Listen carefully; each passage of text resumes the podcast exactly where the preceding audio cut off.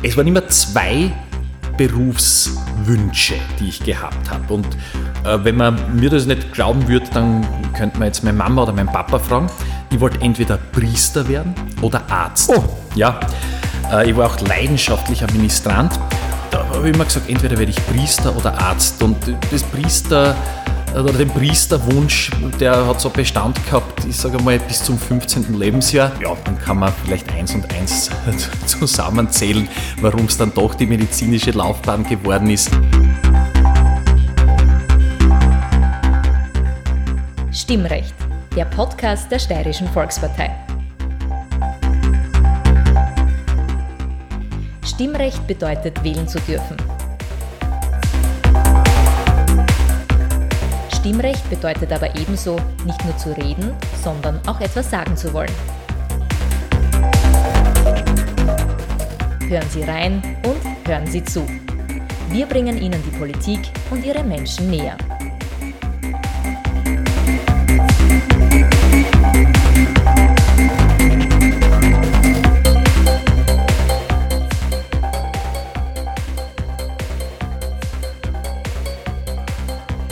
Heute haben wir Bundesrat und Arzt Karl-Heinz Kornhäusl vor dem Stimmrecht-Mikrofon. Der Internist spricht unter anderem über die sehr kurzfristige Entscheidung, seinen Bundesratssitz betreffend und seine weiteren politischen Ziele. Vor allem aber über seinen beruflichen und privaten Umgang mit dem Coronavirus, mit dem er an seinem Arbeitsplatz täglich konfrontiert ist. Darüber, wie er seine beiden Töchter damit vertraut macht und was er von Verschwörungstheoretikern hält. Er redet über die ärztliche Entscheidung über Leben und Tod und zu guter Letzt über die Situation, ein Neujahrskind zu sein, also am 1. Jänner Geburtstag zu haben. Liebe Hörerinnen, liebe Hörer, herzlich willkommen wieder einmal bei Stimmrecht, dem Podcast der Steirischen Volkspartei. Corona-bedingt ist auch mein heutiger Interviewpartner wieder ein anständiges Stück von mir entfernt. Unser heutiger Gast, Sie wissen es bereits, ist Dr. Karl-Heinz Kornhäusl. Charlie Kornhäusl, wenn ich das so sagen darf. Hallo Charlie. Servus Peter, danke für die Einladung. Sie haben es vielleicht schon mitbekommen, ich bin ein bisschen strikt, wenn es darum geht, Leute bei unserem Podcast im Gespräch mit du oder mit sie anzusprechen. Den Charlie kenne ich schon seit einiger Zeit, um es vorsichtig auszudrücken, und wir beide haben uns darauf geeinigt, dass es ein bisschen eigenartig wäre, wenn wir plötzlich per sie miteinander wären, weil ich glaube, wir haben überhaupt noch nie per sie miteinander kommuniziert, oder? Ich könnte mich nicht daran erinnern, ich würde das selber als komisch empfinden, wenn wir jetzt anfangen damit. Charlie Kornhäusl ist in zwei Rollen im Stimmrecht zu Gast, einerseits als Arzt und andererseits als Politiker. Das kann man natürlich nicht wirklich trennen, er selbst tut das ja auch nicht, aber er ist der Erste in unserer Podcast-Reihe, der nicht hauptberuflich oder vordergründig als Politiker firmiert. Wir hatten bisher Teddy Eisel-Eiselsberg, den Landesgeschäftsführer, zu Gast. Wir hatten Klubobfrau Barbara Riener hier zum Gespräch und zuletzt Landesrat Hans Seitinger. Charlie, du übst neben deiner politischen Funktion auch einen anderen Beruf aus. Auf den werden wir ein bisschen später ja ausführlich zu sprechen kommen. Fangen wir aber mit deiner politischen Laufbahn an. Du bist mit 17 zur jungen ÖVP gekommen. Wie hat sich das damals entwickelt? Äh, es ist, wie du sagst, ich war gerade einmal 17 kann mich erinnern, da hat dann zu Hause kein Handy damals gehabt, hat dann zu Hause unser Festnetztelefon geleuchtet bei den Eltern, wo ich damals noch gewohnt habe zur Schulzeit. Und da war dann mein damaliger Bürgermeister in Hitzendorf, wo ich herkomme, das ist meine Heimatgemeinde, Hitzendorf in Graz Umgebung, der Franz Höfer am Apparat. Und der äh, hat mich dann gefragt, ob ich einmal Zeit hätte für ihn. Wir haben uns natürlich gekannt auch. Äh, meine Mutter ist selber im Gemeinderat gesessen. Und äh, Franz Höfer hat mich damals gefragt, ob ich mal Zeit hätte für ihn, er möchte mit mir was besprechen. Und dann haben wir relativ äh, zackig einen Termin ausgemacht und haben uns bei ihm im Gemeindeamt getroffen. Da ist er äh, relativ rasch zum Thema und zum Grund unseres Treffens gekommen, nämlich, dass er die junge ÖVP in Hitzendorf wieder reaktivieren möchte, die über viele, viele Jahre und Jahrzehnte hervorragend funktioniert hat, dann ein bisschen eine Durchhängephase hatte.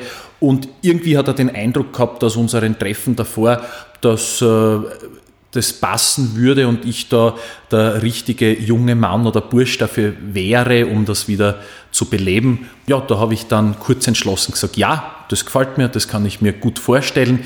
Ich war damals auch schon Schulsprecher in meiner Schule, Bundesgymnasium Stift Rhein. Von daher natürlich brennend an, an, an Politik interessiert. Und ich habe dann Ja gesagt und dann hat eines das andere ergeben. Wie ist es dann weitergegangen nach der Zeit in der JVP? Bin dann eben äh, Ortsobmann der jungen ÖVP Hitzendorf geworden. Bin dann auch relativ flott äh, zum stellvertretenden Bezirksobmann der JVP äh, geworden. Ich war dann in der Landesleitung der JVP. Dadurch, dass ich Schulsprecher war, hat es eine Anknüpfung gegeben zur Steirischen Schülerunion, deren Landesobmann ich dann auch geworden bin. Also war dann auch in der, in der Schulpolitik recht aktiv. Und naja, dann gibt eins das andere. Dann kommen die diversen Wahlkämpfe dazu, wo man halt dann äh, Teil des Teams ist, wenn es darum geht, durchs Land zu dingeln und die Leute davon zu überzeugen, das Kreuzerl richtig zu machen.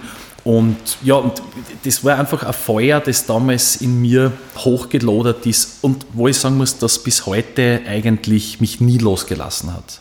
Du bist seit April 2018 ÖVP-Bezirksparteiobmann in Graz-Geidorf. Das heißt also, irgendwann muss es einen Wechsel von Hitzendorf nach Graz gegeben haben, oder? Ja, ich bin dann als äh, Student nach Graz gezogen, einfach des Studiums wegen, habe dann mit meinem Bruder zusammen in einer Wohnung gewohnt. War eine wunderschöne Zeit, äh, denke ich wirklich äh, gern daran zurück. Natürlich, es geht nicht, ohne dass man auch in der österreichischen Hochschülerschaft ein bisschen aktiv ist und davor beim Bundesheer als Soldatenvertreter. Also, wenn wir jetzt so plaudern, dann naja, muss ich selber schmunzeln, wenn ich ein bisschen so Revue passieren lasse, die letzten 20 Jahre, dass es eigentlich ganz ohne Politik nie gegangen ist bei mir. Außer es hat tatsächlich ein paar Jahre gegeben, wo ich mich selber ein bisschen zurückgenommen habe. Das war ab dem Jahr 2005. Du weißt, Peter, was damals war. Die Landtagswahl für die Steirische Volkspartei verloren gegangen. Das war so wirklich ein einschneidendes Erlebnis damals. Also ich, ich, muss ganz ehrlich sagen, für mich hat sich fast alles nur mehr um Politik gedreht. Mein Medizinstudium habe ich wirklich schleifen lassen zum damaligen Zeitpunkt. Und ich bin dann vor einer Entscheidung gestanden. Was mache ich jetzt? Studiere ich weiter oder, oder sattel ich um oder schaue, dass ich irgendwo einen Job bekomme und, und beginne mein Geld zu verdienen. Es hat dann eine kurze Begegnung gegeben, kann mich sehr, sehr gut erinnern. Das war schon einige Wochen nach dem Wahlabend 2005, wo ich die Waltraud Klasnik getroffen habe und sie zu mir gesagt hat, ich habe die Worte noch so im Ohr, Bur, versprich mir, dass du jetzt fertig studierst. Ich habe das versprochen, so sind wir auseinandergegangen und habe dann wirklich mein Studium in Windeseile eigentlich durchgezogen. Ja. Naja, auf das Ergebnis dieses Studiums werden wir noch ausführlich zu sprechen kommen. Deine jetzige Position ist Bundesrat seit Dezember des vergangenen Jahres. Gibt es eigentlich jetzt in dieser heiklen Phase Bundesratssitzungen? Ja, wir haben äh, Sondersitzungen gebraucht und auch gehabt, einfach aufgrund der Tatsache, dass wir die Covid-Gesetze, die eh in aller Munde sind äh, und vielfach hinlänglich bekannt sind, beschließen mussten. Das war natürlich alles unter einem enormen Zeitdruck, wie man sich vorstellen kann. Also da sind ja zig Gesetzesnovellen und neue Gesetze auf den Weg gebracht worden.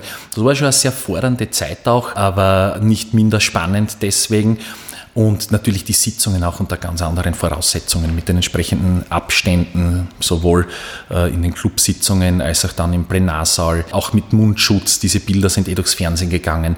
Also das war schon eine völlig äh, äh, neue Situation. Ich muss aber dazu sagen, ich habe davor nur zwei Sitzungen unter, unter Anführungszeichen normalen Umständen erlebt. Ich freue mich natürlich, wenn wir irgendwann wieder mal zur Normalität zurückkehren. Du hast die Covid-Gesetze erwähnt. Das ist jetzt ein guter Übergang zu deinem Job. Für dich steht Homeoffice auch in Zeiten wie diesen natürlich nicht zur Debatte. Du arbeitest seit kurzem am LKH Graz 2.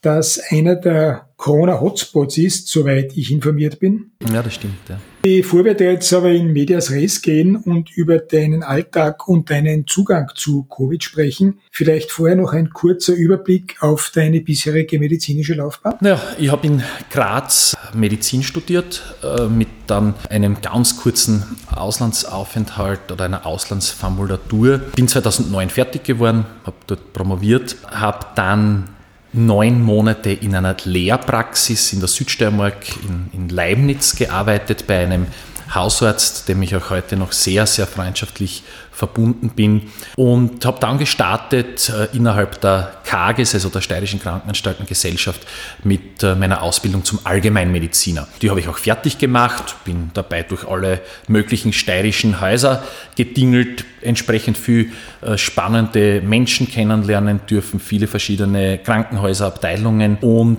habe mich danach entschieden, oder es hat sich ein bisschen so herauskristallisiert, dass sie eigentlich dann noch gerne eine Facharztausbildung anhängen möchte. Da war eigentlich relativ bald klar, dass mein Herz für die innere Medizin schlägt. Und so bin ich dann äh, wieder zurückgekommen nach Leibniz ins, wie es jetzt heißt, LKH Südsteiermark, Standort Wagner, vormals nur LKH Wagner und habe dort dann meine Facharztausbildung begonnen. Ich habe jetzt vor ein paar Tagen ein Interview von dir mit dem Peter L. Eppinger gehört. Da habe ich äh, sehr vieles erfahren, was ich von dir bisher noch nicht gewusst habe. Unter anderem hast du dort gesagt, du bist ein Wiederholungstäter oder besser gesagt, du wärst immer wieder Wiederholungstäter.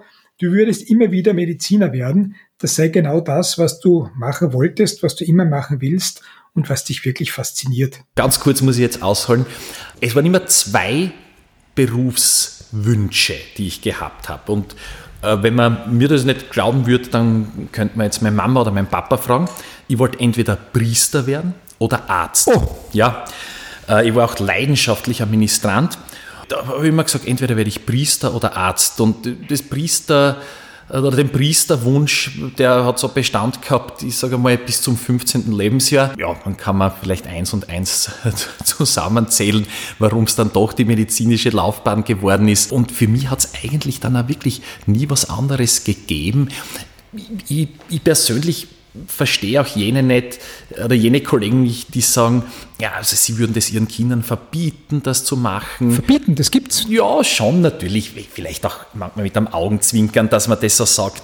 Aber also ich, wenn meine beiden Töchter jetzt zu mir kommen würden und sagen, Papa, ähm, was würdest du sagen, wenn wir Medizin studieren würden, dann, dann würde ihnen das jedenfalls zureden und sagen, ja bitte macht's das.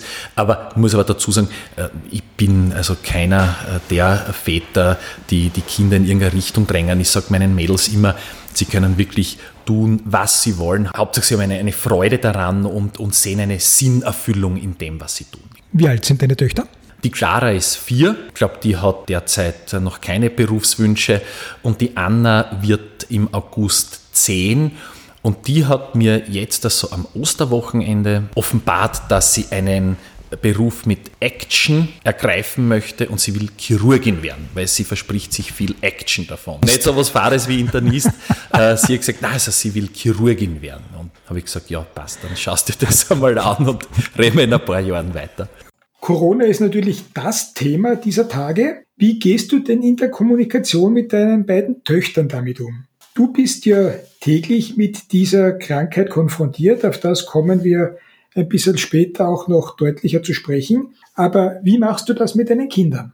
Naja, die kriegen das wirklich voll mit. Und ich staune da teilweise selber drüber, was in äh, so einem Köpfchen von einem kleinen Kind, also vor allem jetzt von der Vierjährigen auch vorgeht.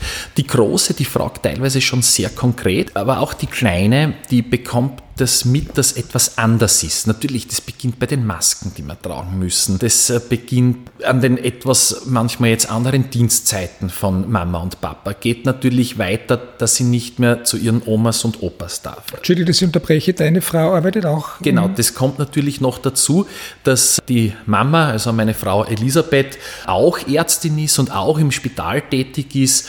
Jetzt werden sie natürlich von beiden Seiten da irgendwo beschallt. Das ist schon eine gewisse Challenge muss ich ganz ehrlich sagen, weil natürlich darf man keine Angst machen. Die machen sich natürlich Sorgen. Ja, wie geht's der Mama? Wie geht's dem Papa? Und äh, man versucht es dann halt, ich meine, ich hoffe, das äh, wird jetzt nicht falsch verstanden, ein bisschen spielerisch auch zu erklären, vor allem der Kleinen. Und ich habe da, weil du hast angesprochen, das Gespräch mit dem Peter L. Eppinger und jeder, der den äh, Peter Eppinger kennt, der weiß, ist ja teilweise wirklich lustig, äh, sich mit ihm zu unterhalten. Und er hat mit was Ähnliches gefragt wie du. Da, da habe ich ihm die Geschichte erzählt von der guten Nachtgeschichte, die ich meiner kleineren erzählen musste. Da hat sie quasi schon die Vorgabe gegeben und hat gesagt, Papa, erzähl mir eine Geschichte mit einem kleinen Virus. Das kleine Virus, das die Menschen ärgert und wir ärgern das Virus aber zurück. Und ja, auf diese Art und Weise habe ich dann einfach spielerisch äh, ihr erzählt, dass das Virus uns zwar ärgert, wir das Virus aber im Griff haben und es uns bald nicht mehr ärgern wird. Du schaffst es offensichtlich sehr gut, diesen Spagat zwischen Bewusstsein stiften auf der einen Seite und Panik machen, vermeiden auf der anderen Seite hinzukriegen, oder? Es hilft auch nichts. Es ist eine Situation, die ist völlig neu, nicht nur für uns in der Steiermark und in Österreich, sondern auf der ganzen Welt. Ich finde, dass wir sehr rasch, sehr gut damit umgegangen sind. Ja, ich bin generell ein, ein positiver Mensch. Also gibt ja solche, bei denen ist das Glas immer halb leer. Ich bin einer, bei dem ist es halb voll. Und ich bin ja zutiefst überzeugt davon, dass wir das gut überstehen werden. Wohingegen natürlich ich schon dazu sagen muss, dass alle Achtsamkeit nach wie vor geboten ist und das ich den Kindern schon auch vermittel. Also wenn wir zum Beispiel von einem Spaziergang, und das machen wir natürlich als kleine Familie, nach Hause kommen, das erste ist sofort Hände waschen, äh, und all diese Maßnahmen, die wir ja jetzt eh kennen und wo ich wirklich auch das so wahrnehme, dass 99 Prozent der Steirerinnen und Steirer und der Österreicher das wirklich gut annehmen, dass wir die auch so befolgen, auch im Familienverband. Du bist tagtäglich mit dem Coronavirus konfrontiert. Es ist dein Job, damit umzugehen, mit Menschen umzugehen, die darunter leiden. Was macht denn diese Krankheit? Was macht dieses Covid mit dir? Was sind deine vordergründigen Gefühle? Ist das die Angst? Ist das der Respekt? Ist das das Vertrauen in die Schutzmaßnahmen? Oder ist es das Bewusstsein des Restrisikos? Wie schaut es aus in dir drinnen? Ich glaube, wichtig ist, dass ich gar nicht großartig zulasse, dass Covid etwas mit mir macht. Und ich kann mich erinnern, so äh, vor einigen Wochen, als es aufgekommen ist, da haben wir im, im LKH 2 am Standort West, wo ich eben tätig bin, wie wir gesagt haben, da haben wir auch noch parallel die normale Notfallaufnahme gehabt und bereits eine Covid-Ambulanz. Und da sind Menschen zu mir gekommen in die Ambulanz mit allen möglichen Gebrechen. Und da ist mir dann auch bewusst geworden, schlagartig, es gibt ein, ein Leben und es gibt ein Leiden neben Covid. Also wir dürfen nicht zulassen, dass sich alles nur mehr um dieses äh, Virus dreht. Das ist schwierig mitunter, das sehe ich ein, das weiß ich auch. Und trotzdem müssen wir uns immer wieder darauf zurückbesinnen, es gibt ein Leben daneben. Und es wird danach wieder ein Leben geben und wir werden zu einer Normalität zurückfinden müssen und das werden wir auch, die vielleicht da und dort ein bisschen anders ausschaut. Also ich, ich, ich glaube auch, ich bin zutiefst davon überzeugt, dass man den ein oder anderen positiven Aspekt mitnehmen kann in die nächsten Jahre und, und wer weiß, vielleicht sogar Jahrzehnte. Wie gehst du mit Menschen um, die in deiner Gegenwart von Verschwörungstheorien reden, davon, dass ohnehin alles übertrieben ist, alle Schutzmaßnahmen völlig überzogen sind und dass es schon höchste Zeit wäre, wieder zum normalen Leben zurückzukehren? Wie tust du da? Das ist mitunter schwierig und natürlich bieten solche besonderen Zeiten ja einen besonderen Nährboden für Verschwörungstheoretiker äh, und dergleichen. Ja, es ist ja sogar, wenn es der Ärzte fragst, äh, frag drei, dann bekommst du da drei verschiedene Antworten. Natürlich diskutieren wir auch untereinander. Aber wenn mir Leute wirklich dahingehend anreden, dass sie sagen, ja, das ist ja alles ein Wahnsinn, was ihr da macht und mit ihr meinen es dann einerseits natürlich mich in der politischen Funktion, andererseits natürlich mich auch als Arzt, wie wir jetzt da uns im Spital bewegen und leben. Und wenn die dann meinen, das ist ja alles ein Wahnsinn und völlig überzogen und übertrieben, dann habe ich eigentlich wirklich immer dieselben Antworten parat. Ich sage immer bitte, Sie schauen doch die Medien oder du schaust ja die Medien hoffentlich an. Werf mal einen Blick nach Italien, zu unserem unmittelbaren Nachbarn, wo Hunderte von Menschen jeden Tag sterben. Werf mal einen Blick nach Spanien, wo jegliche Kapazitäten in den Spitälern ausgereizt sind, auf den Intensivstationen. New York bitte, wo Massengräber ausgehoben werden müssen, weil man einfach diese Situation falsch eingeschätzt hat. Also wenn das einen äh, Verschwörungstheoretiker oder Kritiker nicht zum Schweigen bringt, ja, dann weiß ich auch nicht was. Bitte, man kann immer anderer Meinung sein, aber hier ist die Faktenlage schon äh, sehr eindeutig. In Italien gab es öfters die Situation, und das ist ja durch die Medien gegangen, dass Ärzte entscheiden mussten, wem sie ein Beatmungsgerät geben und wem nicht. Wenn du dich jetzt in die Lage versetzt, so eine Entscheidung treffen zu müssen, kann man als Arzt diese Entscheidung, nämlich jemanden den Tod geweiht zu haben, damit innerlich irgendwie ausgleichen, dass man sich sagt, ja, dafür habe ich aber jemand anderen gerettet? Naja, also da bin ich natürlich jetzt vorsichtig in, in der Formulierung, beziehungsweise andersherum. Du hast natürlich als Arzt und vor allem auch äh, in dem Fach, in dem ich tätig bin, in der inneren Medizin und ich weiß nicht, da haben wir noch nicht drüber geredet, aber ich äh, war ja auch viele, viele Jahre lang als Notarzt tätig. Okay, wusste ich nicht. Ne? Äh, ja, und da da kommt man schon immer wieder zu solchen Grenzentscheidungen. Das kann jetzt da im Notarztwesen sein, dass du als erster zu einem Unfall kommst mit mehreren Beteiligten und da musst du innerhalb weniger Sekunden oder zumindest Minuten dir einen Blick über die Lage machen können und dann entscheiden, wen behandelst du als erster. Und so ist es natürlich jetzt auch den Kolleginnen und Kollegen in Italien, in Spanien und in anderen Ländern ergangen.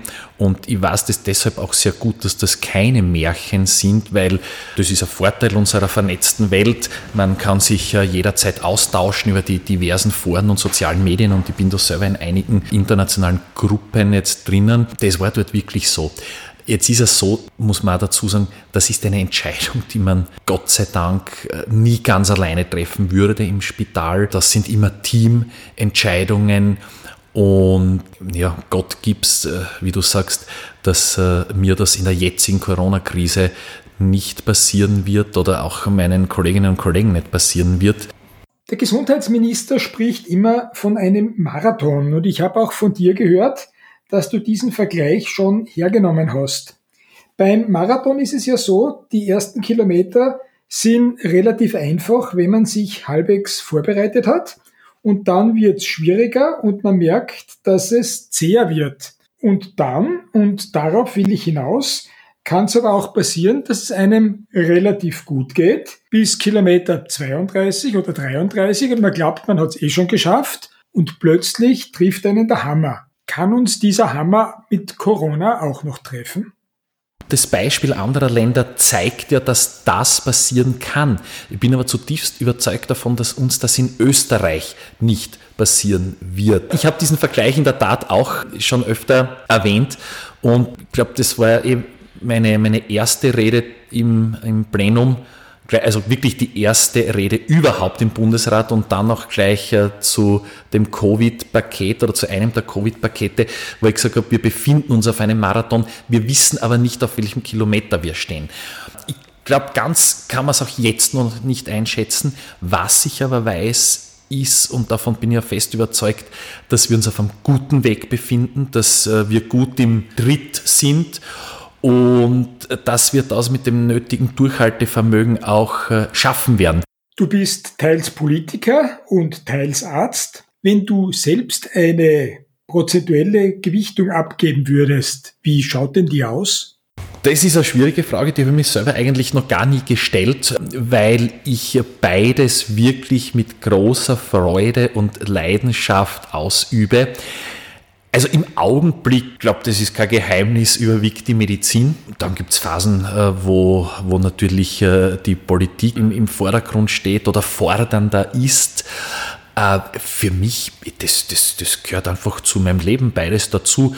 Und wenn ich jetzt einfach einen normalen Tag skizziere, dann bin ich vormittags im Spital von 7 bis 15 Uhr und danach beginnt politische Arbeit, ob das Termine sind, Sitzungen sind. Also das, da geht so eines ins andere schön über. Und wenn natürlich Plenarwoche ist, ja, da bin ich dann von Dienstag bis Donnerstag in Wien für gewöhnlich. Das ist natürlich dann sehr, sehr politiklastig. Aber auch da äh, heute dann den Kontakt zu den Kolleginnen und Kollegen im Spital, vor allem wenn ich wissen will, wie geht's äh, dem Patienten oder der Patientin, die ich betreut habe bis dorthin. Also ich kann das nicht so auseinander dividieren, ich will das auch gar nicht. Gibt es so etwas wie Karriereziele, die du dir in der Politik gestellt hast? Wenn du mich Anfang Dezember gefragt hättest, ob ich mich Ende Dezember im Bundesrat sehe, dann hätte ich gesagt, äh, Peter, wie kommst du auf diese Idee? Nein, da sehe ich mich nicht.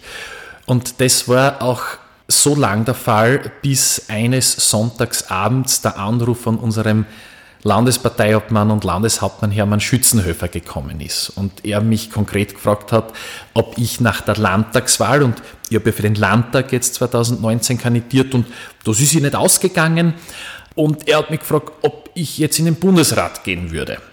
Und da hast auch nicht lang Zeit nachzudenken und dann habe ich ihm dort natürlich zugesagt, weil das eine unendliche Chance ist für mich, die mir der Herr Landeshauptmann da gegeben hat. Natürlich steckt man sich auch Karriereziele, aber ich glaube, man muss differenzieren zwischen politischen Karrierezielen und politischen Zielen. Und mir ist einfach viel wichtiger, dass man über diese politischen Ziele spricht und da war mir natürlich logischerweise aus meinem ganzen Werdegang heraus im Arzt, Ärztekammer viele Jahre lang die Weiterentwicklung unseres äh, Gesundheitswesens sehr, sehr wichtig. Die großen Fragen der Pflege, wie gehen wir da weiter vor? Was bringt da die Zukunft? Und natürlich, was die private Seite betrifft, wie schafft man es, Beruf und Familie unter einen Hut zu bringen? Diese Vereinbarkeit, die so wichtig ist. Äh, wie schaut es mit der Ausbildung unserer äh, jungen Menschen aus, unserer Kinder aus?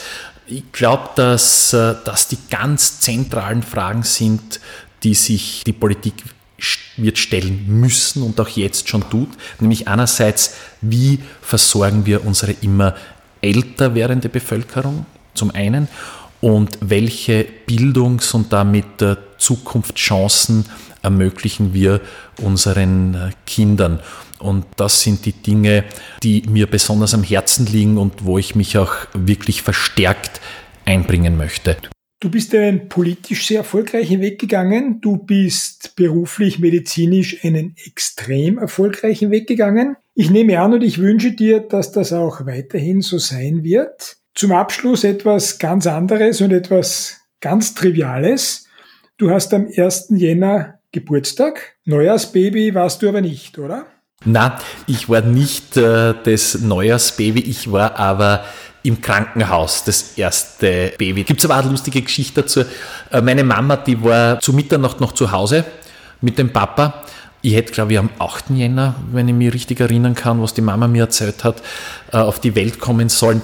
Und ich weiß, also ich weiß es nur aus der Erzählung, logischerweise, das muss man nicht extra erwähnen, äh, dass sie um Mitternacht noch ein bisschen Walzer getanzt haben und danach die Mama gemeint hat, sie hat das Gefühl, es könnte losgehen. Ja, und dann sind sie ins Spital gefahren und am Nachmittag war es dann soweit. Aber zumindest mein Geburtsdatum ist leicht zu merken. Geburtstag ist jetzt kein Grund, dass ich sage, na, da äh, mache ich keinen Nachtdienst und bin nicht auch für andere da. Aber das kommt schon vor mitunter, dass ich vom 31. in den 1. reinfeiere. Weil, wenn wir uns ehrlich sind, der 1. Jänner ich glaube nicht, dass es einen viel ruhigeren Tag im Jahr gibt als den 1. Jänner, wo eigentlich alles zuhat, wo man fast nirgends hingehen kann. Und äh, jeder, der mich kennt, der weiß, das entspricht gar nicht so meinem Naturell dass man da äh, ganz ruhig und leise äh, äh, zu Hause sitzt. Ich bin wirklich gern jemand, der Menschen um sich hat. Ich bin gern jemand, der feiert und so verlegen wir das dann meistens auf die Nacht vor vom 31. auf den 1. Jänner. Charlie Kornhäusl, ich bedanke mich sehr, sehr herzlich. Es war nicht nur wirklich informatives, sondern auch ein ausgesprochen unterhaltsames Gespräch für mich. Ich sage danke vielmals, Peter. Ja, ich schaue jetzt auf die Uhr. Also die Zeit ist ja wirklich verflogen. Ich glaube, wir könnten noch ewig so weiter plaudern.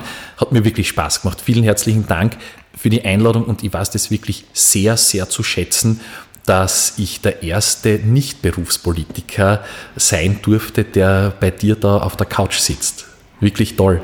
Ich danke dir, dass du da warst. Danke Charlie Kornhäusl. Liebe Hörerinnen, liebe Hörer, Ihnen danke ich wieder mal für Ihre Aufmerksamkeit und ich sage Ihnen heute schon, seien Sie gespannt drauf, wen wir Ihnen das nächste Mal als Gast bei Stimmrecht, dem Podcast der Steirischen Volkspartei, präsentieren.